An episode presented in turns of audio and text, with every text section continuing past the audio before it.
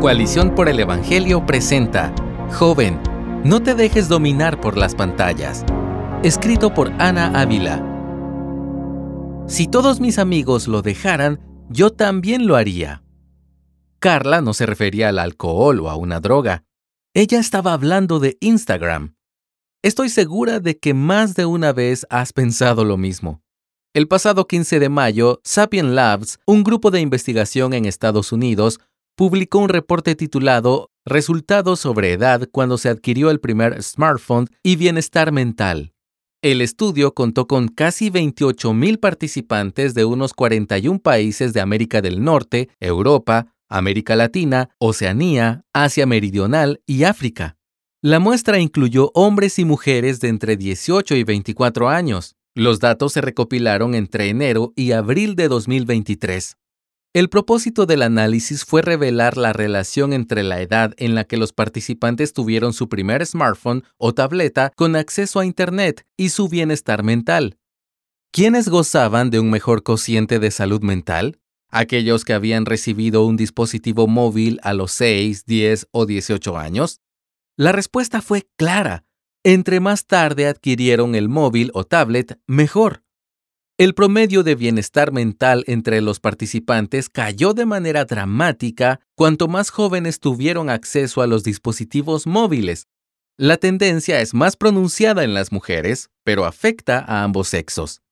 Si has pasado más de unas semanas en Internet, los resultados de este estudio no deberían sorprenderte. La mayoría de nosotros estamos bien familiarizados con la profunda insatisfacción al terminar una sesión de tres horas estoqueando perfiles ajenos o consumiendo incontables videos de 30 segundos que ya no podemos recordar. En el momento es entretenido y nos ayuda a distraernos, pero cuando apagamos la pantalla, nos damos cuenta de que la dura realidad sigue ahí. Las opciones son enfrentarla o volver a navegar usualmente elegimos lo segundo.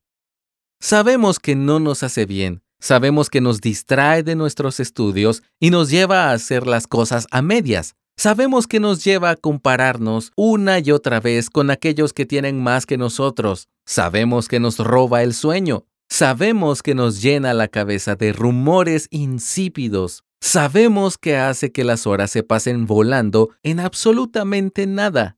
Sabemos que deseamos más de lo que un rectángulo brillante nos puede ofrecer, pero volvemos a él una y otra vez. ¿Por qué? Porque nos hemos dejado dominar. ¿Qué vas a hacer al respecto? No es extraño descubrir que algo que sabemos que nos hace mal a corto plazo también nos haga mal a mediano o largo plazo. Mi mente no se siente bien después de haber pasado toda la tarde pegada a la pantalla. No es una locura sospechar que mi bienestar mental estará por los suelos después de uno, cinco o diez años de lo mismo. Lo extraño es que no hagamos nada al respecto. Imagina que descubriéramos que los tomates están relacionados con este grado de declive de bienestar mental en las personas. Seguramente el mercado tomatero entraría en crisis por supuesto, exigiríamos ver más estudios para asegurarnos de que el problema observado en el estudio fuera real. Claro, habría atrevidos que se arriesgarían a seguirlos consumiendo, porque el sabor fresco de un buen tomate vale la pena. Pero sería sensato que la mayoría de nosotros marcáramos distancia, al menos hasta tener más información y asegurarnos de que todo está bien. Pocos estarían dispuestos a hacer esto cuando se trata de las pantallas. Las pantallas nos tienen demasiado hipnotizados como para permitir que nos demos cuenta de que son un problema. Están diseñadas para atraernos continuamente a la distracción, haciendo que olvidemos incluso que ayer nos sentimos terribles después de usarlas tanto. Nos refugiamos en el todas las cosas me son lícitas de 1 de Corintios 6:12 en lugar de afirmar con convicción, yo no me dejaré dominar por ninguna.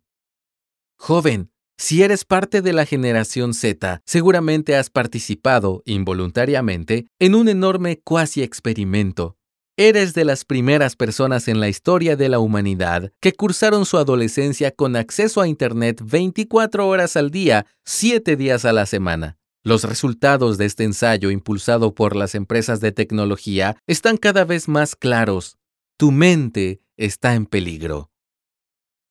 No tengas en poco tu juventud. Las palabras de Pablo a Timoteo en 1 de Timoteo 4:12 se utilizan una y otra vez para exhortarnos. No permitas que nadie menosprecie tu juventud, sino sé ejemplo de los creyentes en palabra, conducta, amor, fe y pureza.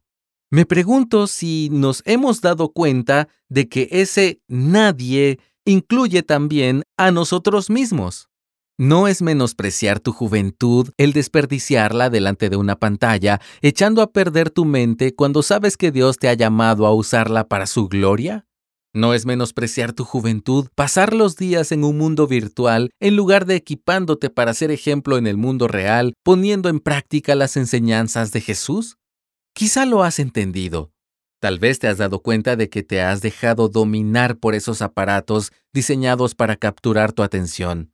Sabes que hay cosas mejores y quieres invertir tu tiempo en ellas. Quieres que tu mente florezca, no quieres vivir deprimido. Estás cansado de pasar la mitad de tu día viendo basura en Internet y la otra mitad pensando en que ya casi es tiempo de ver más basura en Internet. Pero no puedes evitarlo, no puedes detenerte. ¿O sí? La verdad es que salir del hechizo de la pantalla no será fácil. Con cada clic, con cada video y cada me gusta, has entrenado tu cerebro a buscar lo que los dispositivos móviles ofrecen. Las aplicaciones que nos tienen tan entretenidos están cuidadosamente diseñadas para atrapar nuestra atención. Nos han condicionado a refugiarnos en ellas cada vez que la vida se pone difícil o aburrida. Así que no te sorprendas de que mantenerte lejos de la pantalla sea duro. A pesar de toda la dificultad, si estás en Cristo, tienes lo que necesitas para perseverar.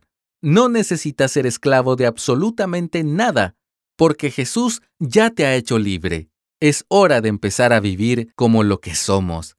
Es hora de llenarnos de la palabra, orar por sabiduría para andar en la voluntad de Dios, rodearnos de la iglesia para compartir nuestras luchas y correr la carrera de la fe con los ojos puestos en Jesús. Para hacer todo esto, sin embargo, debemos empezar por arrancar lo que nos es ocasión de caer, como enseña Mateo 5:29. Déjame decir algo un poco radical para esta época. No necesitas teléfono, tablet, cuentas en redes sociales, ni videojuegos portátiles. Si te has dado cuenta de que te hacen daño, tienes que hacer algo al respecto. Por supuesto, hay muchas cosas divertidas e incluso útiles que puedes encontrar en este tipo de tecnologías.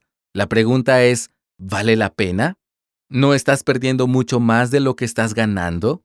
¿No será suficiente usar la computadora de la familia de vez en cuando y luego disfrutar de vivir libre de la esclavitud a las pantallas? Seamos honestos, es poco probable que la mayoría de tus compañeros del colegio o la universidad abandonen la vida atrapada en el mundo virtual. Sería genial si puedes reunirte con dos o tres amigos que también amen a Dios y resuelvan acompañarse en la lucha contra el hipnotismo digital.